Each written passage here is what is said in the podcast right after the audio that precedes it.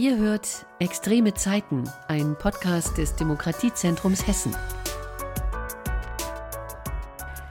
Ich grüße alle, die uns folgen in unserem Podcast Extreme Zeiten, der Podcast des Demokratiezentrums Hessen.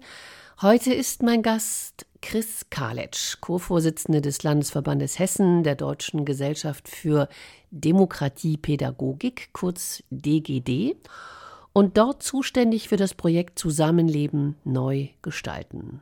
Chris, du bist freiberuflich und federführend und konzeptionell verantwortlich. Herzlich willkommen, Chris Kalitsch. Hallo. Chris, du bist Fortbildnerin in den Bereichen Demokratie und Menschenrechtsbildung und Stärkung im Umgang mit Rassismus. Du und deine Kollegen, ihr seid ein Beratungs- und ein Fortbildungsteam. Und das Projekt Zusammenleben neu gestalten ist im Sommer der Migration entstanden. Das war 2015. Und ein Jahr später, also 2016, habt ihr dann gestartet mit diesem Projekt. Der Auftrag, überhaupt so ein Konzept zu erstellen, kam vom Demokratiezentrum an der Uni Marburg. Und ihr wurdet sozusagen als Präventionsteam angefragt. Mit welchen Zielen eigentlich und von welchen Institutionen? Ja, die Ziele waren äh, Stärkung der äh, Institutionen und der Schlüsselakteure in den Institutionen wie kommunale Verantwortungsträger, BürgermeisterInnen, zivilgesellschaftliche Institutionen, die sich äh, schwerpunktmäßig auch um die Aufnahme von Geflüchteten gekümmert haben, Schulen, außerschulische Bildungsträger und so weiter. Es hatte eine Studie gegeben, die hatte den äh, symptomatischen Titel Was können wir tun, damit die Stimmung nicht kippt? Ähm, und da waren eben diese Schlüsselakteure auch befragt worden über ihre Schwierigkeiten in der Aufnahme von Geflüchteten und der Gestaltung des gesellschaftlichen Miteinanders. Und da wir schon sehr lange in diesen ganzen Bereichen auch tätig waren, äh, haben wir eben ein entsprechendes Konzept entwickeln können. Wir haben gedacht, es braucht zwei Dinge. Es braucht äh, eine Auseinandersetzung mit äh, der Form der Teilhabekultur. Kommen wir also, gleich zu. Mhm. Und äh, das Zweite, also deswegen haben wir uns auch diesen Titel gegeben, Zusammenleben neu gestalten und im zweiten Sensibilisierung für rassistische, antisemitische oder andere Diskriminierungsformen, Diskurse. Ursprünglich dachten wir, wir machen zwei Sachen, also wir beraten und finden raus, müssen wir mehr was zum Schwerpunkt Rassismus, Auseinandersetzung, Rassismuskritik machen oder zum Thema Teilhabekultur. Im Verlauf der Zeit haben wir gemerkt, wie stark die beiden Themen zusammenhängen Genau. Und jetzt hast du schon ganz viele Punkte angesprochen, die wir jetzt nach und nach hier abarbeiten können. Das ist äh, ganz prima. Du hast von zivilgesellschaftlichen Institutionen gesprochen. Was meinst du genau damit? Vielleicht sagst du noch mal ein Stichwort. Du hattest von Schulen gesprochen. Die meinst du aber in diesem Zusammenhang wahrscheinlich auch oder auch nicht oder doch? Ja. Also zivilgesellschaftliche Institutionen, das sind für uns natürlich vor allem erstmal ehrenamtliche ja, äh, Helferinnen mhm. der Geflüchteten, wo sich manche auch selbst einen Verein gegeben haben und sich entwickelt haben. Dann beraten wir Vereine und Verbände, die sich mit diesen Themen schon eine lange Zeit auseinandersetzen und dann eben auch dazu entsprechend, ich weiß jetzt nicht, die kirchlichen Träger, die uns auch anfangs äh, sehr viel angefragt haben, würde ich jetzt auch als zivilgesellschaftliche mhm. PartnerInnen bezeichnen. Und ansonsten haben wir eben dann viel zu tun gehabt mit und immer noch mit Verwaltung, mit kommunalen Vertretern, aber eben auch mit Schulen und außerschulischen Bildungsträgern. Und Behörden sicherlich auch. Kannst du vielleicht die Zielgruppe so ein bisschen fassbar machen nochmal, für die das Programm ausgerichtet ist? Die Zielgruppen sind immer MultiplikatorInnen in Schlüsselpositionen, also in Verantwortung.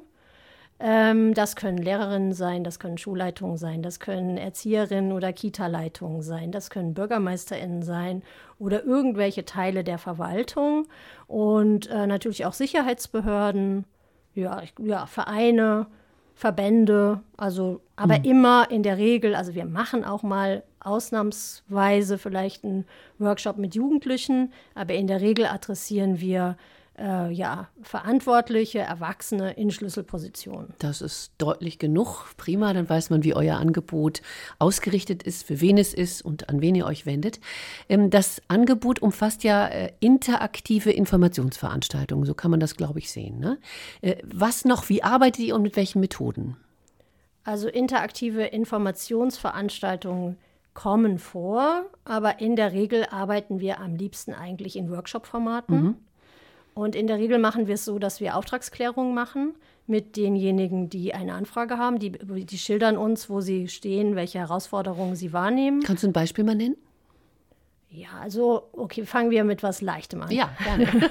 Eine hauptamtlich für Geflüchtete, zu, äh, äh, Flüchtlingshelferin äh, zuständige Person in einem Verband sagt, also es haben sich jetzt ganz schön viele Leute für das Thema interessiert und die tun das mit den besten Absichten, aber ist, sie haben selbst ihre Bilder von Flucht, Migration, ähm, ja, Verwobenheiten in Rassismus nicht wirklich reflektiert. Und jetzt sie den, sieht sie den Bedarf, dass wir wertschätzend, freundlich und beschämungsfrei ihnen so ein bisschen helfen, bestimmte Sachen zu reflektieren und zu erkennen, wo sie vielleicht Dinge reproduzieren, ohne dass sie es wollten. Mhm. Inklusive Teilhabekultur habe ich gelesen auf eurer Website. Sensibilisierung im Umgang mit Rassismus, Antisemitismus und anderen Diskriminierungsformen. Äh, das sind ganz wesentliche Bestandteile dieses Projekts Zusammenleben neu gestalten. Ähm, ich habe mich gefragt, wie wichtig das eigentlich im Rahmen dieses Projekts ist, sich nochmal mit diesen Begrifflichkeiten auseinanderzusetzen. Haben denn alle sozusagen, gehen von aller gleichen Basis aus oder gibt es da sehr verschwommene Begrifflichkeiten, dass einige sagen, wieso, das ist doch gar kein Rassismus oder so? Also wir äh, machen das im Verlaufe der, der äh, Prozessbegleitung und in den Workshop-Formaten auf jeden Fall deutlich, mhm. was wir darunter verstehen. Äh, wir gehen halt von einer rassismuskritischen, ebenso von einer antisemitismuskritischen Herangehensweise aus. Das heißt, wir sind eine postnationalsozialistische Gesellschaft und eine postmigrantische. Und natürlich haben wir Wissensbestände äh, in Schulbüchern, in Ritualen, auch in gesetzlichen Grundlagen, in Arten und Weisen, wie Verwaltung, wie Sicherheitsbehörden auf Menschen schaut. Und wir versuchen eben, äh, diese Wissensbestände sozusagen gemeinsam aufzuspüren. Und zentral ist, dass wir zwischen Problem und Person trennen und eigentlich allen Mut machen wollen zu sagen, deswegen nennen wir es auch Stärkung einer demokratischen Kultur, dass wir, ähm, wenn wir nicht selbst von Verletzungen betroffen sind, von Verletzungen wesentlicher menschenrechtlicher Grundlagen, dann spüren wir das nicht. Aber wir versuchen ein bisschen so eine Brücke herzustellen und dafür zu sensibilisieren, wie es eben Menschen geht, die äh, als schwarze Menschen in einem Dorf aufgewachsen sind und sehr genau wissen, äh, was Blicke machen können, was bestimmte Zuschreibungsmechanismen machen können. Und ja, so erschließen wir uns gemeinsam mhm. mit den Teilnehmenden das Verständnis von Rassismus, äh, Antisemitismus, Trans- und Homofeindlichkeit und so weiter. Und, du hast äh, gerade gesagt, wenn ich unterbrechen darf, menschenrechtliche Grundlagen. Ähm, ich ähm, habe noch mal nachgeschaut. Äh, ihr sagt ja, ihr habt eine klare Herangehensweise und ihr sagt dabei ähm, und so eine Grundhaltung und darunter subsumiert ihr zum Beispiel Menschenrechte als Bezugsgröße. Ähm, ist das nicht selbstverständlich eigentlich für eine solche Projektarbeit? Jetzt lachst du, stimmt nicht, offenbar. Ich weiß nicht. Also, ich würde sagen ja und nein. Mhm. Jeder sagt erstmal so selbstverständlich, mhm. klar. Natürlich Menschenrechte, das ist für uns selbstverständlich. Selbstverständlich. Mhm. Aber wenn es dann eben passiert, dass äh, die Würde von einzelnen Menschen verletzt wird, ähm, wenn beispielsweise es zu rassistischen Übergriffen in einer Grundschule auf ein als schwarz gelesenes Kind kommt, dann äh, kann man nicht sicher sein, dass alle in diesem Moment sehen, oh, was da passiert, ist jetzt eine Verletzung des Kinderrechts. Das äh, schränkt das Kind in seiner Identitätsentfaltung ein. Es verletzt es körperlich und seelisch, sondern es fängt dann schnell so ein bisschen so was Schwammiges an und Leute sagen so, na ja, aber derjenige, der das macht, der hat das nicht so gemeint und dann sind wir schnell in so einer Form der Bagatellisierung. Mhm. Und deswegen ist einer unserer ersten Schritte so ein aktives sich verknüpfen mhm. mit dem eigenen Wissen um die Menschenrechte. Das machen wir mit so einer Glücksfrage. Das geht ganz schnell. Fünf Sachen zu benennen, die ein Mensch braucht, um glücklich und gesund leben zu können. Und damit sind wir im Wesenskern der äh, Universalität der Menschenrechte. Und Menschen sind dann direkt verknüpft mit dem. Und es ist nicht so, da hängen so äh, 44 Artikel. Das ist mir zu abstrakt. Mhm sondern es ist dann auch eine Grundlage, wo ich zum Beispiel jemanden, mit dem ich gemeinsam Flüchtlingshilfe mache, sagen kann, ich glaube, wir verletzen gerade ein bisschen das Recht der Selbstbestimmtheit dieser Frau, weil die hat eigentlich andere Pläne. Wir äh, stülpen unsere Pläne den Leuten über. Wir müssen mal einen Schritt zurücktreten. Und für die ist wahrscheinlich auch Glück was ganz anderes. Ich könnte mir vorstellen, dass es sehr differenzierte Antworten gibt, dass unter Glück ähm, möglicherweise viele Menschen aus anderen Kulturen auch, die vielleicht auch Flucht und Migration hinter sich haben, was ganz anderes unter Glück verstehen als wir beispielsweise hierzulande, als ähm, Bürger, die und Bürgerinnen, die einfach äh, doch in einer sehr luxuriösen Situation leben. Ja, wobei, wenn wir das so einleiten und sagen, ihr habt fünf Dinge zu vergeben. Ja. Und der Mensch lebt vielleicht jetzt hier gerade schon mit euch in Butzbach.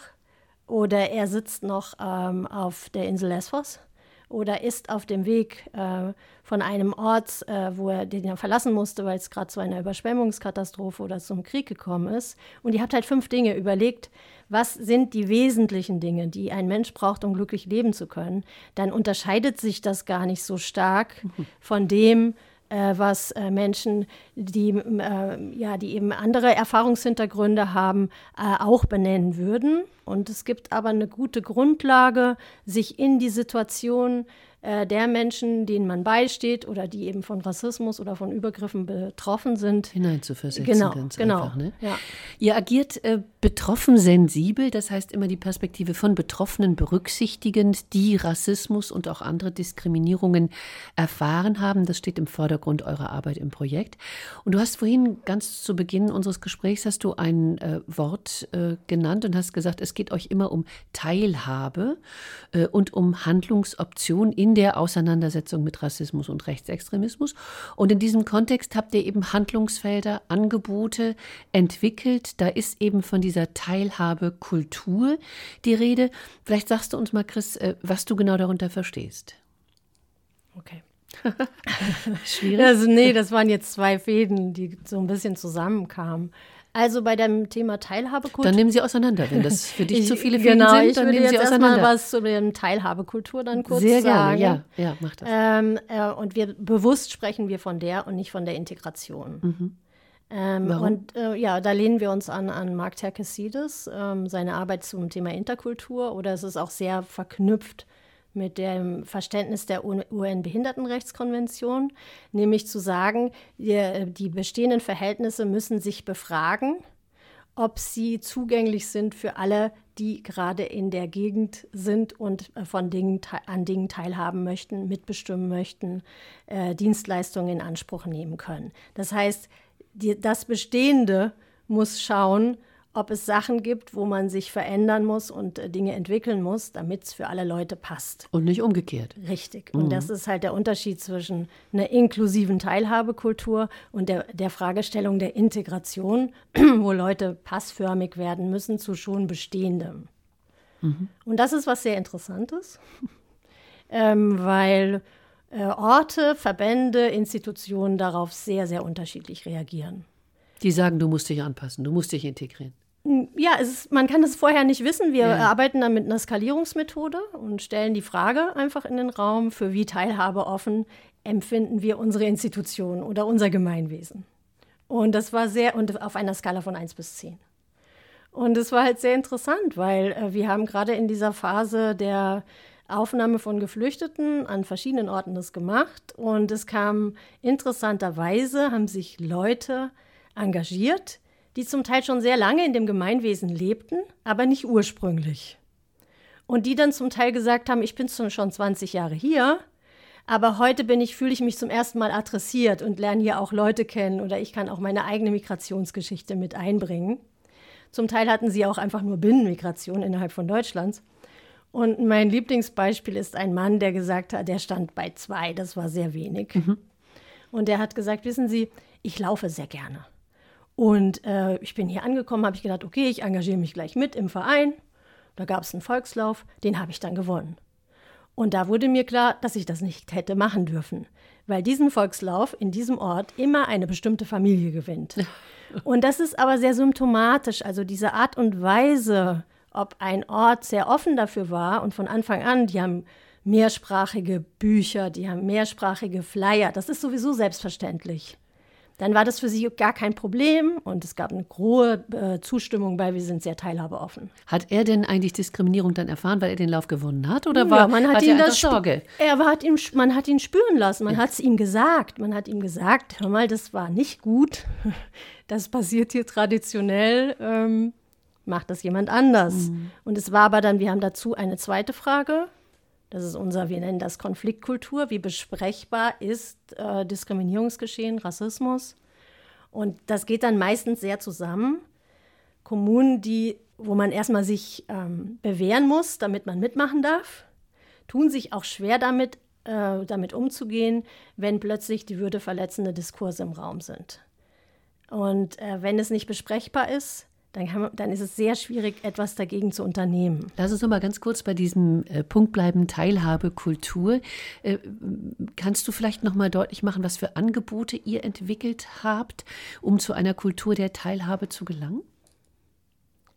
Ja, wir bieten dann einfach Reflexionsräume, beispielsweise für die Begleitausschüsse von äh, den Partnerschaften für Demokratien oder eben für Vereine, die sagen, wir wollen uns ein bisschen weiterentwickeln und haben dann eben entsprechende Fragestellungen mit denen diskutiert, haben ihnen äh, Vorschläge gemacht, wie sie ähm, andere Leute mit einbeziehen können. Schreibgespräche beispielsweise in Turnhallen äh, zum Demokratieverständnis über einen bestimmten Zeitraum. Also einfach äh, neue Methoden, die die Leute, äh, den Leuten Mut machen, äh, sich zu zeigen, sich einzubringen, erstmal in sehr punktuellen Formen. Und an manchen Stellen hat das geklappt, dass mhm. einfach mehr Leute sich adressiert gefühlt haben und mehr ja, dazusteigen. Und zumindest auch über diesen Begriff der Teilhabekultur einfach nochmal anfangen nachzudenken. Ne? Was bedeutet das eigentlich? Ähm, Chris, ich sage nochmal ganz kurz, äh, du bist mein Gast heute, Chris Karletsch, Co-Vorsitzender des Landesverbandes Hessen der Deutschen Gesellschaft für Demokratie, Pädagogik. Äh, wir sprechen über das Projekt ähm, Zusammenleben neu gestalten. Ich greife nochmal den Aspekt der Konfliktkultur auf, den du gerade angesprochen hast. Über diesen Begriff bin ich erstmal gestolpert, weil ich kenne Streitkultur.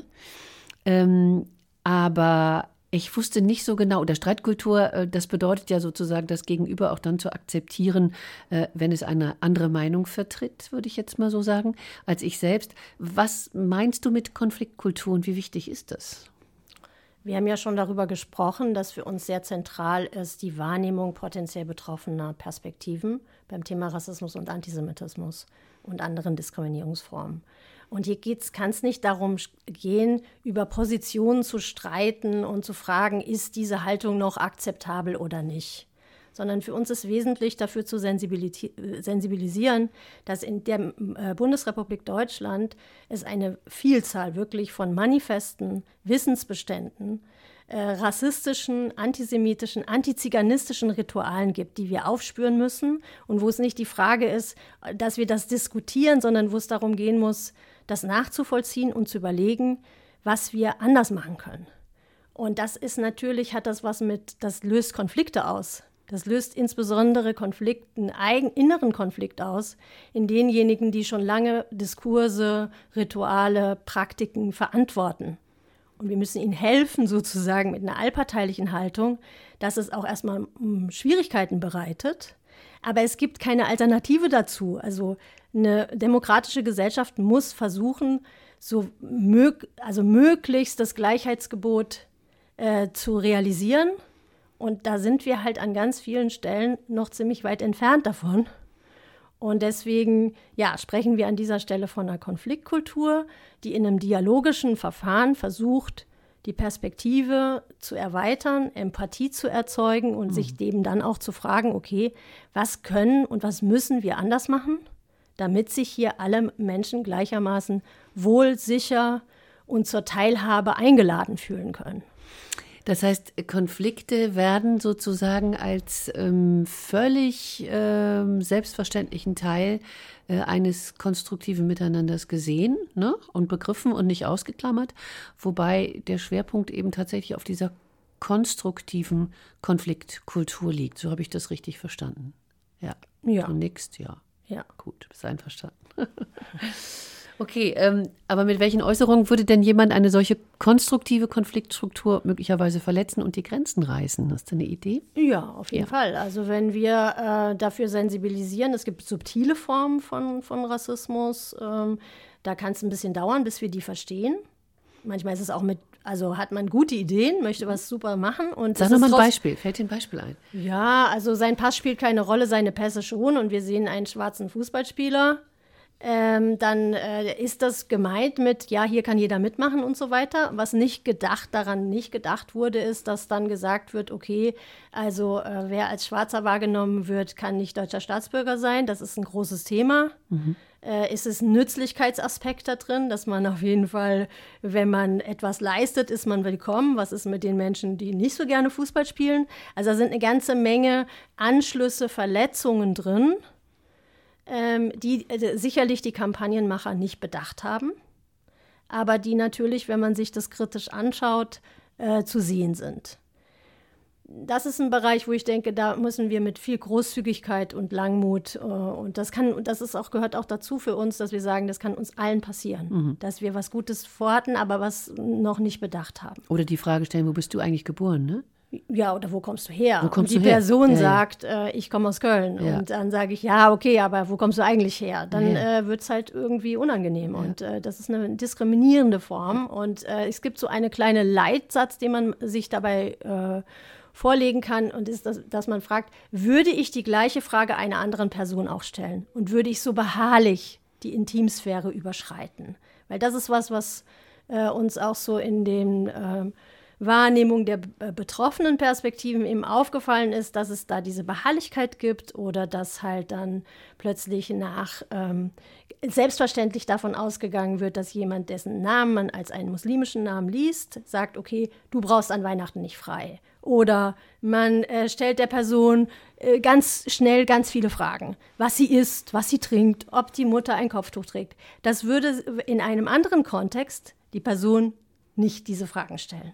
Ne? Und da ist, da haben wir so ein gutes, ähm, so einen kleinen Mechanismus, wobei ich glaube, wenn ich einfach nur darauf reagiere, dass jemand sagt, ach, ich glaube, ich möchte darüber jetzt nicht Auskunft geben oder wie gesagt, ich komme aus Köln und es ist dann gut, ist es auch gut. Mhm.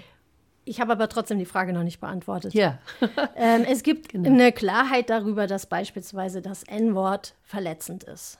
Wenn jetzt jemand aber mit einer Permanenz das Wort verwenden möchte oder eben auch äh, sich nicht davon lösen kann, antiziganistische Begriffe zu verwenden, auch wenn man sehr deutlich macht, dass das eine Bagatellisierung von Menschheitsverbrechen ist, dann müssen wir, dann brauchen wir andere Formen.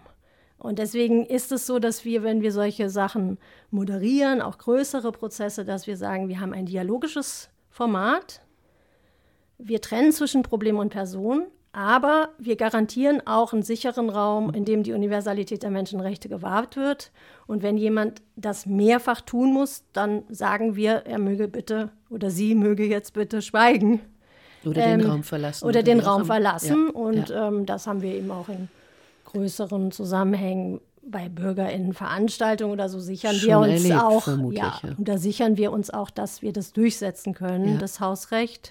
Im digitalen Raum ist es ja sehr einfach wenn man Host ist, kann man einfach, einfach die Person entfernen. Das ist, hat es zum Beispiel etwas leichter dann im Digitalen gemacht. Viele sagen wahrscheinlich da auch, das muss man doch mal fragen dürfen oder muss man doch mal sagen dürfen oder wie auch immer. Wenn Menschen von ihren Erfahrungen äh, mit Diskriminierungen und äh, verwehrten Teilhabechancen sprechen, dann setzt äh, das, das hattest du vorhin auch schon mal angesprochen, sowas wie so ein sehr empathisches Zuhören einfach auch voraus, sich darauf einzulassen, auf das, was derjenige, diejenige eigentlich da sagt. Ähm, eine Sensibilisierung für Othering-Mechanismen kann dieses Verständnis entwickeln helfen. Ich finde, es ist ein wichtiger Begriff. Ich habe nochmal nachgeguckt, weil es mir nicht so geläufig war. Othering kommt eben von other, von andersartig. Was heißt das konkret? Heißt das, man steht zu seiner Andersartigkeit und definiert äh, das sozusagen als Normalität oder wie muss ich mir das vorstellen? Nee. Nee, das Schöne an dem Begriff, mhm. das Schöne an dem Begriff ist, dass Othering das Andern es sagt viel über die Person aus, die es tut. Okay. Und sehr wenig über diejenigen, die davon betroffen sind. Mhm. Das ist ja beim Antisemitismus zum Beispiel sehr, sehr zentral. Und es heißt einfach, Menschen werden zu anderen gemacht. Weil im ersten Schritt sind wir alle anders. Wir sind alle mega verschieden. Und wir haben sehr viele äh, Aspekte, machen unsere Identität aus. Beim Othering passiert, dass Menschen auf einen Aspekt ihrer Identität von außen reduziert werden und dass dieser, dieser Aspekt ähm, dann eben der Handlungsleitende wird und dass die Deutungsmacht dann bei demjenigen liegt, der anderen möchte und nicht bei der Person, die äh, so, diese Reduktion und Zuschreibung erlebt. Mhm. Und das ist etwas, das ist, es gibt natürlich Spezifika bei allen Formen von Rassismus, bei Antisemitismus und auch bei anderen Diskriminierungsformen, aber trotzdem ist dieser Punkt sehr grundlegend. Und für uns gehört halt dazu dieses Verständnis, dass wir ein plurales Individuum sind. Also das hat Manuel Klittenberg, der ist auch Teil unseres Teams, diesen Begriff so geprägt und der hilft sehr, weil es gibt natürlich Situationen, in denen ich als Vertreterin beispielsweise äh, der lesbischen Community in Frankfurt als Sprecherin adressiert bin. Dann muss ich für die Rechte von Lesben äh, sprechen. Aber in einem anderen Moment, was weiß ich, bin ich Lehrerin oder spiele Fußball, da spielt das keine Rolle. Mhm. Ja. Genau. Ja, sehr schön. Danke dir für diese Expertise. Ähm, wir können mal überlegen, ob wir über diesen Aspekt äh, sprechen. Erinnerungskultur, ist das ein wichtiger Aspekt? Offenbar schon. Auch das ist auf eurer Homepage zu lesen. Also ein, ein Aspekt im Sinne eurer Handlungsfelder und Angebote ist eben diese Erinnerungskultur. Es gibt einen wahren Satz von George Tabori, Theatermacher, Dramatiker, Schauspieler, der eben gesagt hat, wir müssen uns erinnern, um zu vergessen. Also das heißt, wir müssen hingucken. Und ich finde diesen Satz sehr, sehr schön. Ich zitiere den sehr gerne, weil ich finde, er hat so viel Wahres eigentlich. Vielleicht kann man daraus etwas schließen aus dem, was ihr macht mit dieser Erinnerungskultur? Muss man sich erinnern, sozusagen, um tatsächlich weiterzukommen für sich, um, um den nächsten Schritt, um die Zukunft äh, zu gestalten? Was verstehst, versteht ihr unter Erinnerungskultur? Ja, also für uns geht diese Auseinandersetzung mit Stärkung demokratischer Haltung und eine Auseinandersetzung mit institutionellem und strukturellem Rassismus sehr stark zusammen mit unserer Frage von Erinnerungskultur. Mhm. Weil wir schauen einfach genau nach dem, was passierte eigentlich nach 1945 und äh, wie achtsam, wie, wie aufmerksam wurde eigentlich mit den von äh, äh Verbrechen, von Verfolgung Betroffenen umgegangen. Und das sind natürlich erschreckende Befunde, die wir haben. Und die erschüttern auch so ein bisschen dieses Selbstbild, dass wir das als Erinnerungsweltmeister alles so wundervoll hinbekommen hätten. Und wenn man jetzt mal guckt, eigentlich sind es die Zehnerjahre in diesem Jahrtausend, wo es dann doch zu nachhaltigen Anerkennung oder Entschuldigung mal gibt. Also Steinmeier hat sich ja beispielsweise 2018 bei den als homosexuellen Verfolgten entschuldigt und gesagt, also wir haben sehr lange auf sie, äh, also sie warten lassen. Und das Wichtige und Spannende ist eben auch dahin zu gucken, wo die Bundesrepublik Deutschland Dinge fortgesetzt hat. Mhm, Beispiel? Naja, die Verfolgung homosexueller Männer äh, hat in der Bundesrepublik Deutschland, äh, also auch mit einer Kriminalisierung äh, wurde fortgesetzt. Ähnlich ist es insbesondere in der Verfolgung von Sinti und Roma und in beides sind Polizeibehörden qua Amt sozusagen mit äh, involviert. Äh, involviert. Mhm. Und da ist es natürlich wichtig, dass es eine Offenheit gibt, genau an diese Wissensbestände und diese Rituale äh, hinzuschauen. Und glücklicherweise können wir an verschiedenen Stellen auch solche Prozesse gerade begleiten. Und das ist das, was wir unter dieser Erinnerungskultur äh, verstehen, weil für die davon Betroffenen ist auch Generationen später das, das Thema nicht zu Ende. Und tatsächlich erst so, wie äh, Tabori es sagt, ich mag ihn auch sehr gerne, ähm, ist es halt so wichtig, genau hinzugucken und Dinge aufzuarbeiten, äh, weil ob man sich betroffen fühlt oder nicht, können halt diejenigen, die davon nachhaltig weiter betroffen sind, die können sich da, äh, können das nicht entscheiden. Ist klar. Weil sie äh, einfach, ja. Und das ist der Punkt, wo ich, wo wir versuchen, einfach dafür zu sensibilisieren, zu sagen, okay, und äh, wir beschämen euch nicht, wenn wir sagen, da gibt es einfach ähm, Erfahrungen, die dann aufgerufen werden, sondern ihr könnt Teil sein der, der ähm, demokratischen Entwicklung der Bundesrepublik Deutschland, indem man einfach sagt, okay, da sind noch Sachen, die müssen wir noch entdecken und dann können wir uns weiterentwickeln. Mhm. Dann gibt es noch im Bereich der Handlungsfelder die Solidaritätskultur, Räume schaffen, Gelegenheiten bieten, um äh, über die Herausforderungen jetzt äh, unserer Zeit sich zu verständigen.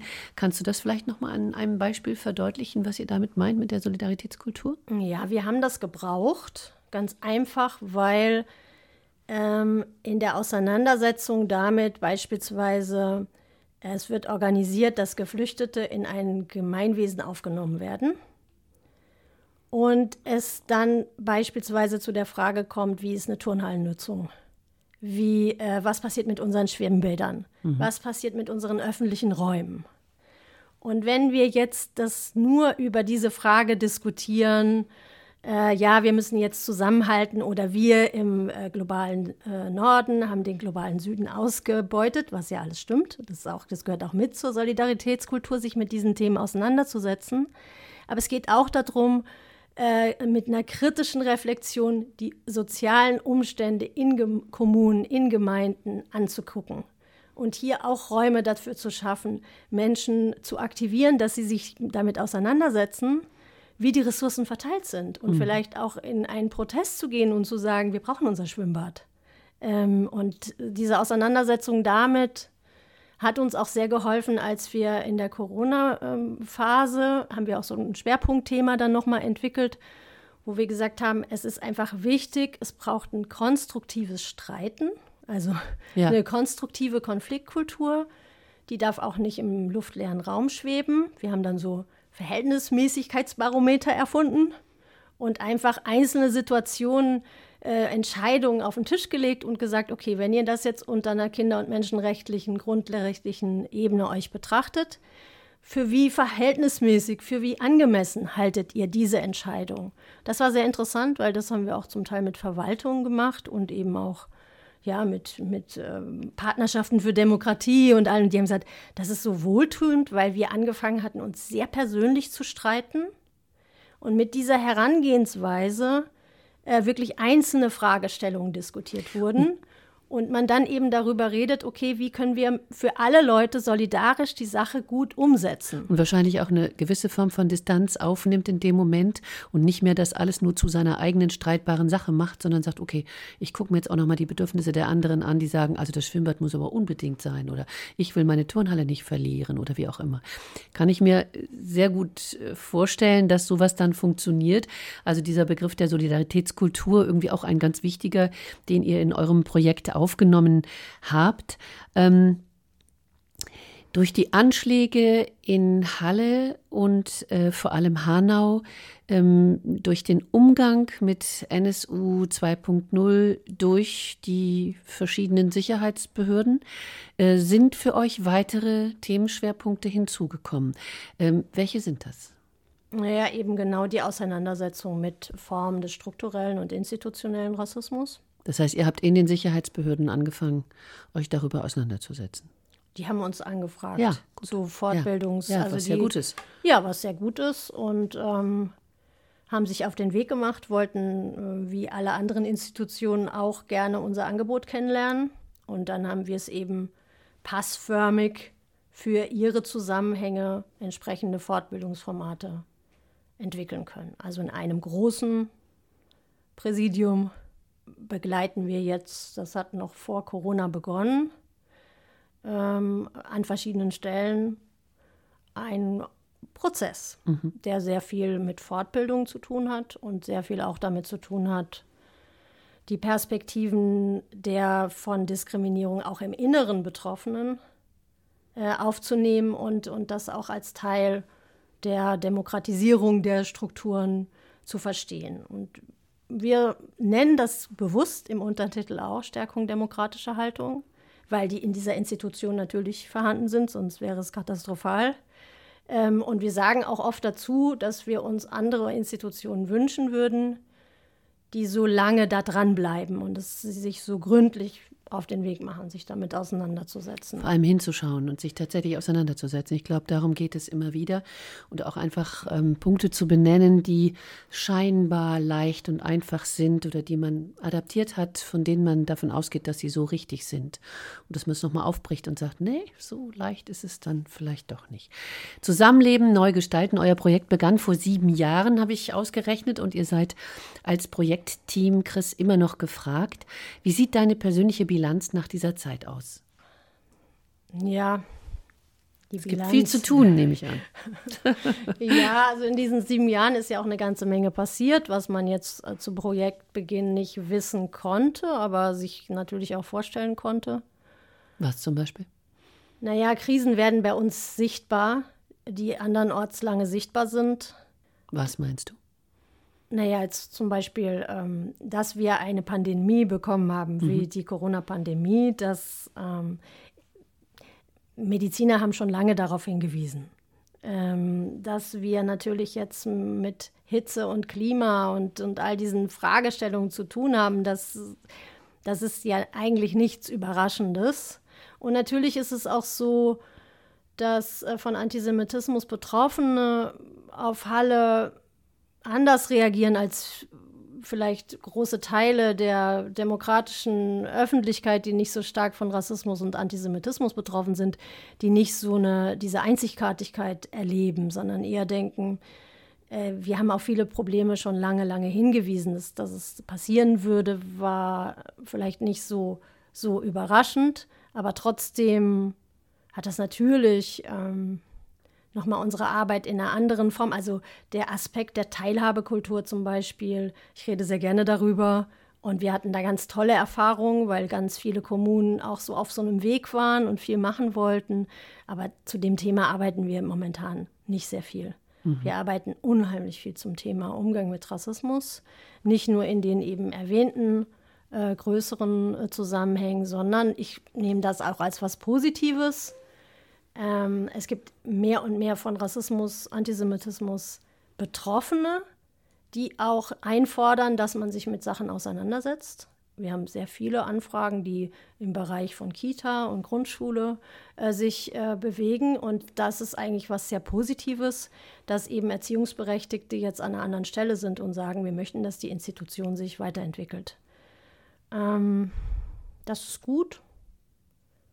Aber wir erleben natürlich gleichzeitig auch eine Zunahme von dem, dass Menschen sich irritiert zeigen, dass wir die Menschenrechte als einen Bezugsrahmen benennen ich glaube, ihr werdet nicht arbeitslos. Das ist das Problem wahrscheinlich auch. Ich weiß nicht, ob du das in den sieben Jahren auch ähm, sehen konntest, dass deine Arbeit ähm, einfach notwendig und wichtig ist und dass es in bestimmten Institutionen ganz bestimmt positive Ausgänge gibt oder eine Veränderung der Perspektiven und Sichtweisen. Aber es kommen natürlich immer wieder neue hinzu. Und wenn man sich anschaut, was im Moment gesellschaftlich passiert, die AfD hat einen riesen Zulauf, dann glaube ich, dass man sagen kann, so eine Arbeit ist enorm wichtig.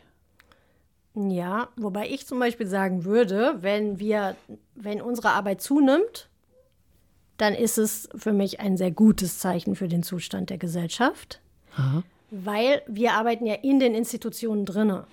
Wir möchten ja, dass das äh, äh Kollegium einer Schule sagt, okay, wir haben ein Problem. Wir haben ein Problem. Hm. Und wir, äh, ja. wir, wir äh, schauen jetzt nicht mehr weg. Wir wissen, dass ein Kollege ganz, ganz schlimme sexistische, rassistische Sprüche macht. Und wir schauen nicht mehr weg. Wir sagen einfach, nee, das ist unserem Zusammenleben hier nicht mehr angemessen. Wir orientieren uns jetzt mal an den Papieren des Deutschen Instituts für Menschenrechte. Neutralität ähm, bedeutet nicht Schweigen zu dem äh, Recht auf Nichtdiskriminierung, sondern wir müssen was tun. Und also das sind für uns gute Momente, wo wir merken, okay, es gibt nicht nur eine Anfrage und es geht nicht nur um eine kleine Schaufensterveranstaltung, sondern die Leute meinen es wirklich ernst. Das weiß man halt nicht sofort, ob das so wird. Und die Widerstände sind halt anstrengend. Mhm. Und ja, also das Beste ist, Prozesse starten und laufen wirklich. Gibt es sowas wie einen Wunsch irgendwie für die Zukunft deiner Arbeit? Der Wunsch wäre ja vielleicht, ähm, dass man sich mehr traut, einfach einzusteigen und zu sagen, okay, wir haben auf die Rückseite von der Kultur, Konfliktkultur geschrieben, okay, wenn Sie Rassismus äh, wahrnehmen, trauen Sie sich einfach zu sagen, das überfordert mich jetzt so ein bisschen oder wir sind hilflos, wir holen uns Hilfe und wir setzen uns damit auseinander, weil äh, wir uns einfach weiterentwickeln wollen. Und ich freue mich, wenn diese Haltung zunimmt merke aber, dass wir im Moment, wenn wir mal einen schönen Schritt nach vorne gegangen sind, auf jeden Fall zwei kleine wieder zurück müssen. Trotzdem hinschauen. Ja. Chris Kalitsch, Co-Vorsitzende des Landesverbandes Hessen der Deutschen Gesellschaft für Demokratie, Pädagogik und dort zuständig für das Projekt Zusammenleben neu gestalten. Ganz herzlichen Dank für deine Expertise. Schön, dass du da warst. Vielen Dank. Das war Extreme Zeiten, ein Podcast des Hessischen Demokratiezentrums. Produktion und Redaktion Nora Zado, Moderation Angela Fitsch. Du hast Fragen oder Anregungen? Dann schreibe uns. Podcast at beratungsnetzwerk-hessen.de. Das Demokratiezentrum Hessen wird mit Mitteln des Bundesprogramms Demokratie leben und des Landesprogramms Hessen aktiv für Demokratie und gegen Extremismus gefördert.